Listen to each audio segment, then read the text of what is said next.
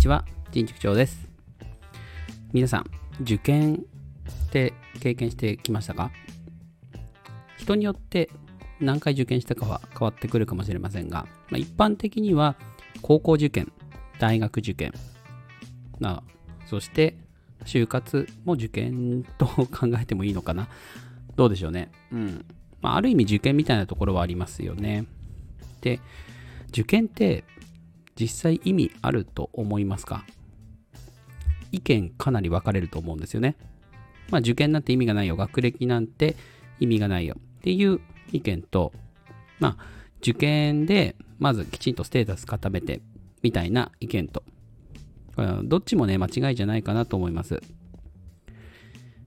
実際、学歴だけしか誇れるものがない場合って、ちょっと社会に出てた時にうまくいかないケースって多いですよね。よく聞きますよね。まあ、ネットとかでもね、話題になったりしますよね。実際自分が働いてみてどうですか、えー、学歴って意味があったと思いますか？ないとは言い切れないと私は考えています。うーん、実際、学歴に助けられる部分ってまあまああると思うんですよ。大学を卒業しているだけで、その人は、まあ、大学を卒業するまでの努力をすることができる人だっていう一つの証明になりますよね。で、逆に、まあ、高校中退とかしてしまうと、どうしても色眼鏡で見られがちです。最終学歴、中卒になって高校中退という扱いになるので。えー、もちろん、じゃあそれが能力に関わってくるかっていうと違ったりしますよね。えー、それぞれの事情があって、えー、中退せざるを得ないみたいなこともありますし、私の友人も、えー、大学を中退しましたが、それも結構ひどい話で、えー、なんとですね、あの、親が入学した後、その、えー、授業料を途中までは納めてたんですけど、なんか、一回どこかで収めなかったみたいで、で、それで、まあ、気づいた時には手遅れ、みたいなことがありました。で、実際やっぱり大学もシビアなんで、1日遅れたらダメでしたね。で、えー、まあその友達はもうちょっと大学の方は諦めて、えー、そこから就職をしてという形を取りましたが、うん。まあそういうケースもあるので一概には言えないと思います。じゃあ、受験に意味を持たせる。こっちの方が大事だと思います。えー、いわゆる、まあ、お受験ママみたいな、うん、親が行く学校を決めて、どんな風に勉強するか決めて、えー、全部、こう、お膳立てしてあげる。まあ、これが意味のない受験かなって個人的に思います。だって何の力もつかないじゃないですか。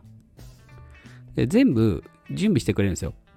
これ、社会に出た時どうなります？うまくいかないですよね、絶対。仕事場で。だって、実際社会人になって働き始めると、えー、自分で決断しなきゃいけないこととか、自分で準備をしなきゃいけないこととか、自分で計画を立てなきゃいけないことばっかりです。で、それができないと、どうしても会社でお荷物になったりとかしがちですよね。うん。学校でもそうです。授業がうまければいい。うん。授業がうまいのはとっても大切です。でも、事務処理ができないと、やっぱりその授業準備の時間とかに関わってきますし、まあ、そもそもね、あの学校先生にその事務作業とかやらせない方がいいっていう話もありますけどね。うん、授業に集中させてって思う時はあります。でも現状、学校の先生っていうのは、もう本当にいろんなことやるので、そういうマルチタスクみたいなことをできないと、どうしても長時間労働になって疲弊していって、えー、クラスに影響が出てくるみたいなことは往々にしておきます。希望と現実の差が大きいのはここの部分かなと思います。うん。だからこそ、どんな状況になっても、えー、自分で道を作れるえー、そんな子供に育てるために受験というものを利用するのがいいかなと思います。やることはシンプルです。えー、自分で目標を決めて努力するということ。そして、その努力によって成果を生み出すということ。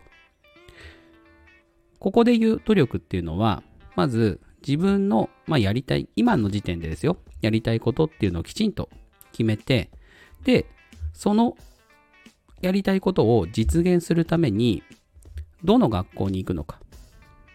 これを早い段階で決めておく。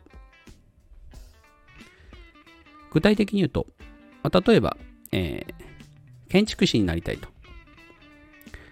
じゃあ、建築士になるためにはどうすればいいかっていうと、まあ、大学の建築学部みたいなのを卒業することになりますよね、一般的には。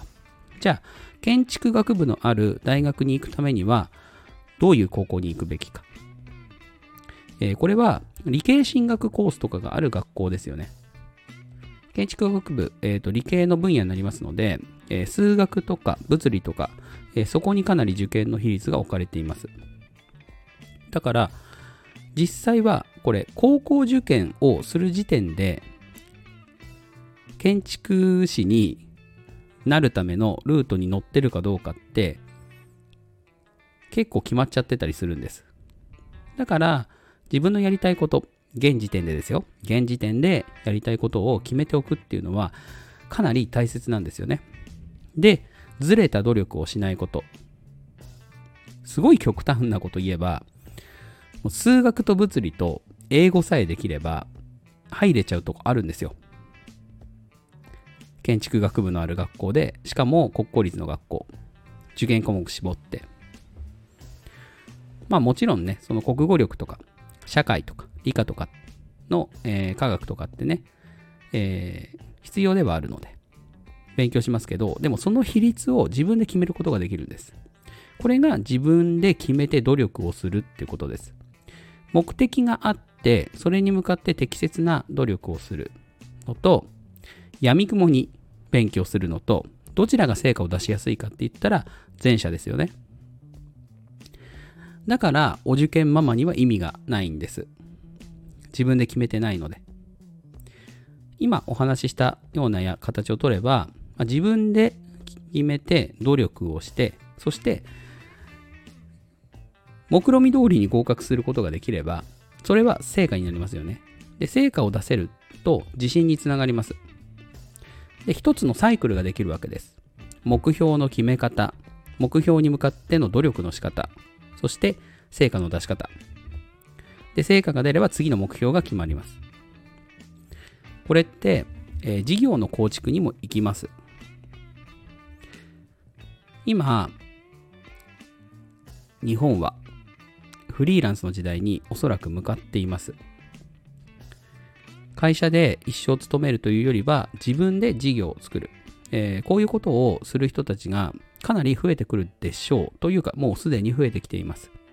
大学生から起業してる人もいますし、えー、大学生の時点でもう将来の職のために、えー、インターンとはまたちょっと違った形で、えー、会社に行って自分で仕事をするっていう働き方をしている学生もいます。そういう時代なので、やっぱりその自分でやることをきちんと決めるっていうことは、ものすごく将来に関わるわけですよ。就職するにしろ、起業するにしろ、家業を継ぐにしろ。で、これができないまま受験に臨むっていうのは、正直意味のある受験とは言えないと私は思います。まあ、やることがね、わからないとか、決まってないとか、っていう意見もきっとあると思いますが、それを考えたりする時間をきちんと取るっていうのがむしろ親の仕事じゃないでしょうか。子供がやりたいことがわからない。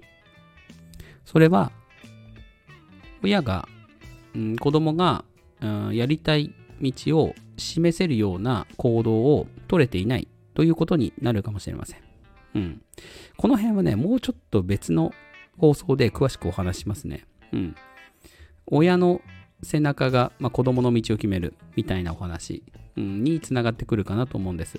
まあ、今日はね、えー、受験のお話でしたが、皆さんのお子さんは、えー、意味のある受験に迎えているでしょうか？そして、親自身がそういう受験を経験しているでしょうか、うん、一度考えてみる機会になればなと思います。えー、今日の放送はここまでです。